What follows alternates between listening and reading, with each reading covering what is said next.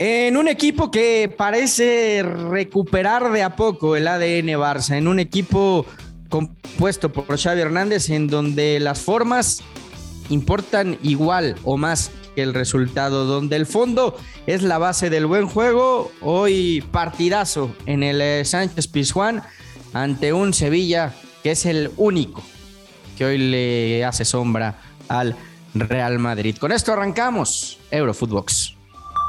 Esto es Eurofootbox, un podcast exclusivo de Footbox. Hola, ¿qué tal? Y sean todos bienvenidos a Eurofootbox. Hoy junto a Milena Jimón. Mile, pues eh, el Barça termina rescatando una victoria me hubiera parecido injusto, Mile, que hoy el Barcelona hubiera perdido ante un eh, Sevilla que, que, creo que también termina dando un gran partido. ¿Cómo estás? Hola, Fer. Sí, la verdad que ha sido un partido muy, muy lindo, muy entretenido, más allá del 1 a 1. Creo que Barcelona jugó uno de sus mejores partidos, pero se le sigue negando el gol, ¿no? El gol que les dé los tres puntos. Venían, bueno, obviamente esa victoria frente al Elche, pero que también le costó un montón.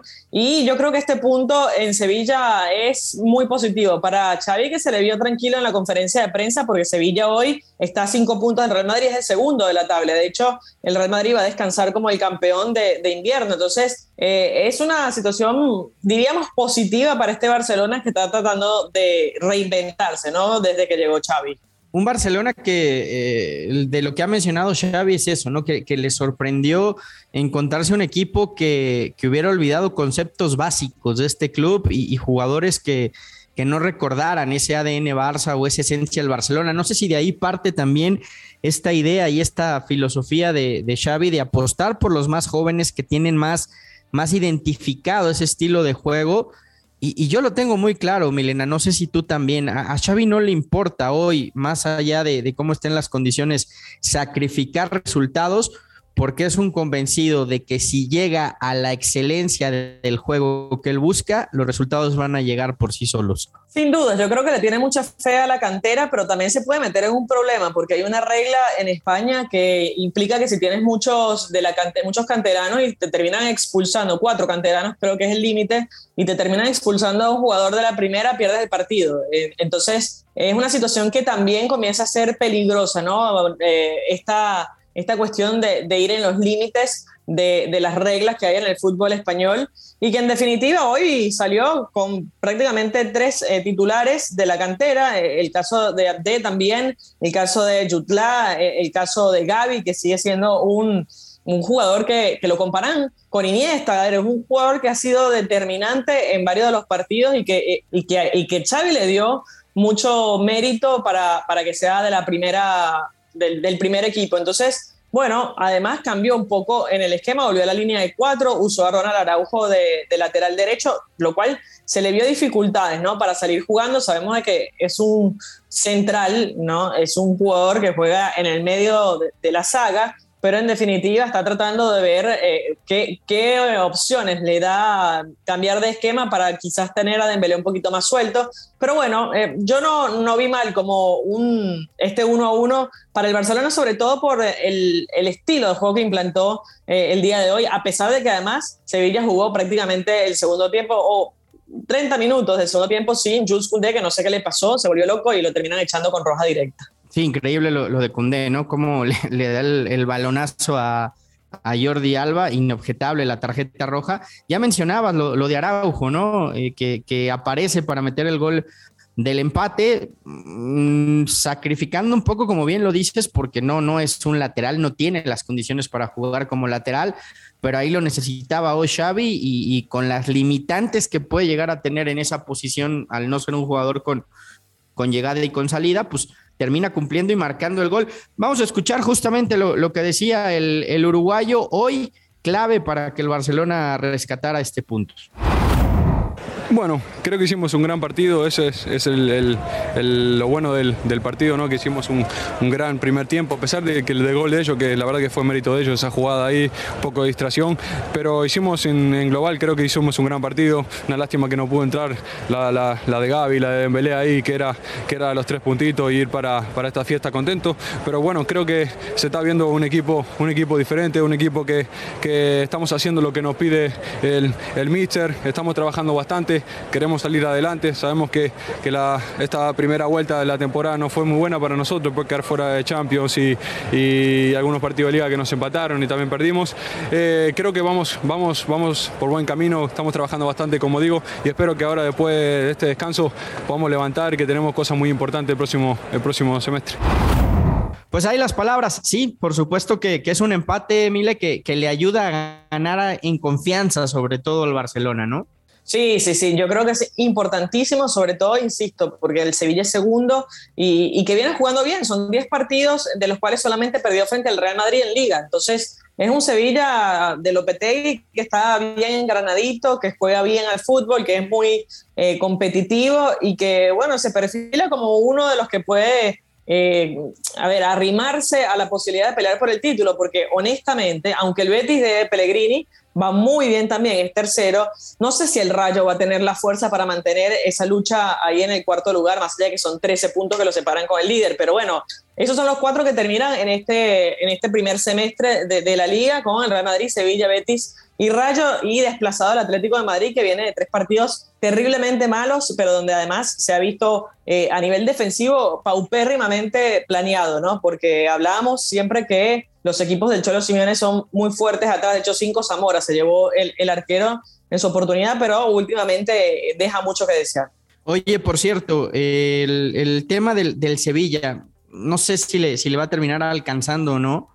Está claro que es el único el único competidor que tiene hoy el Real Madrid por el título, por lo que ya comentabas del Atlético y porque creo que este Barça está peleando y, su, y su lucha en la liga va a estar por entrar a, puestos de, de, Champions, ¿no? Pero en el Sevilla concretamente, y, y, me quiero centrar, el Papu hoy apareció, todo el mundo ya bailaba como el Papu Gómez.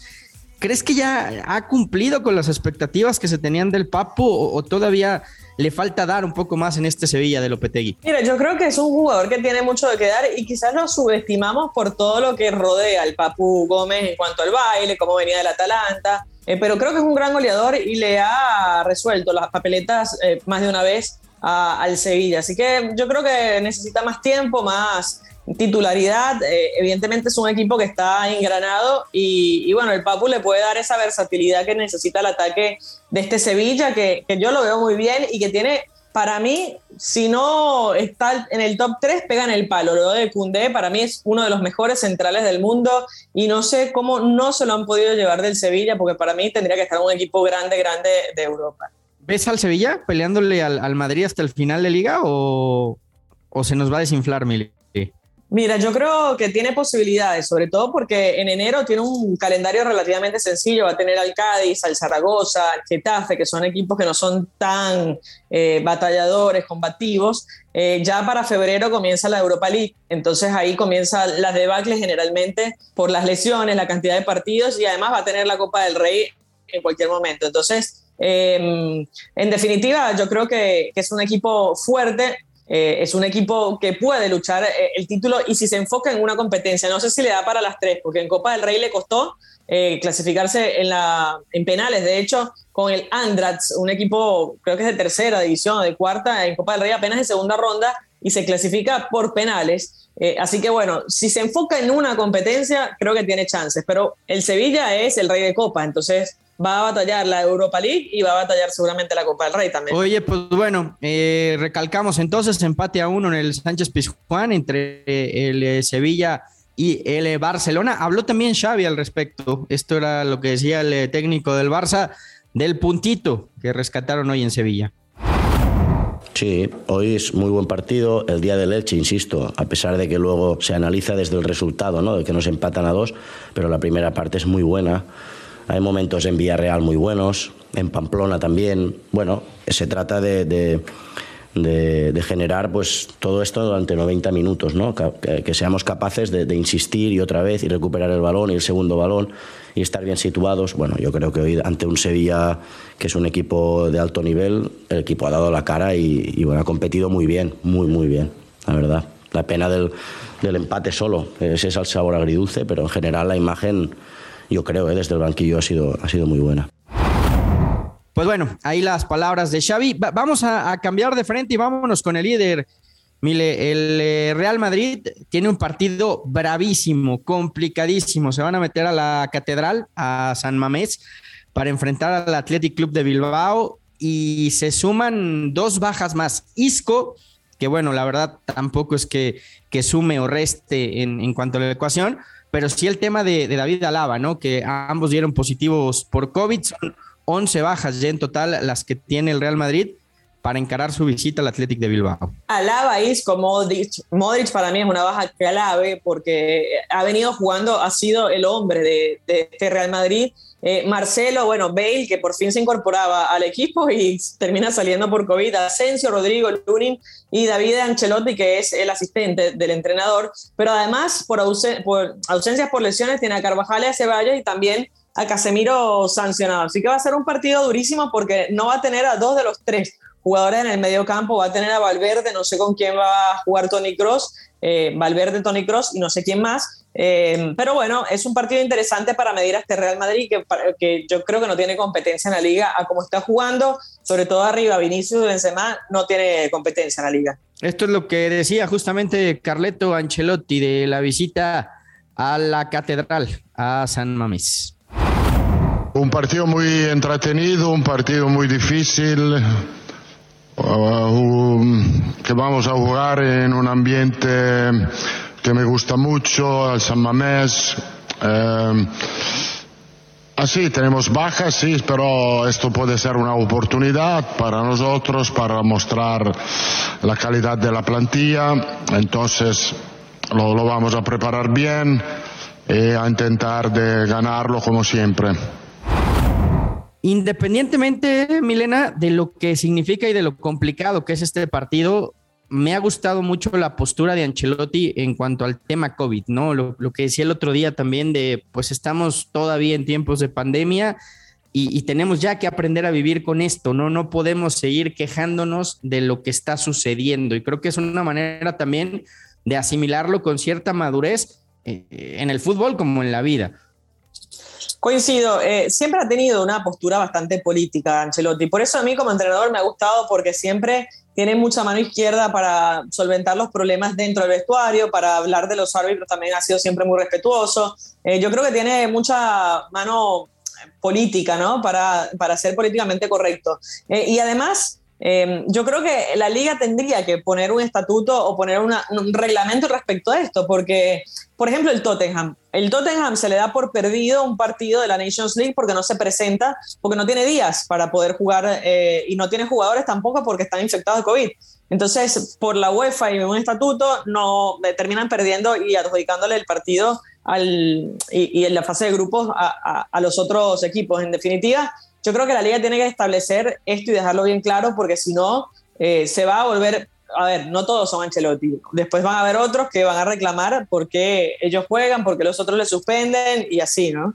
Totalmente. Totalmente de acuerdo. A mí, a mí también me encanta la postura de Ancelotti y creo que esto también ha sido parte del éxito que ha tenido eh, como entrenador y, concretamente del éxito que ha cosechado en el eh, Real Madrid. Yo soy de la idea que la liga está decantada, que hay que irse la dando al Real Madrid. Pero bueno, ahí está el Sevilla como quiera apretando, haciendo sombra. Eh, coincido contigo, Atlético se le fue y el Barcelona creo que no tiene absolutamente nada que hacer, por lo menos en esta temporada. Milena Jimón, un gustazo, gracias por habernos acompañado. Fer, un gusto para mí también y obviamente atentos a lo que ocurra en este mes donde la Premier toma foco porque no se suspenden los partidos ni siquiera por COVID. ¿eh?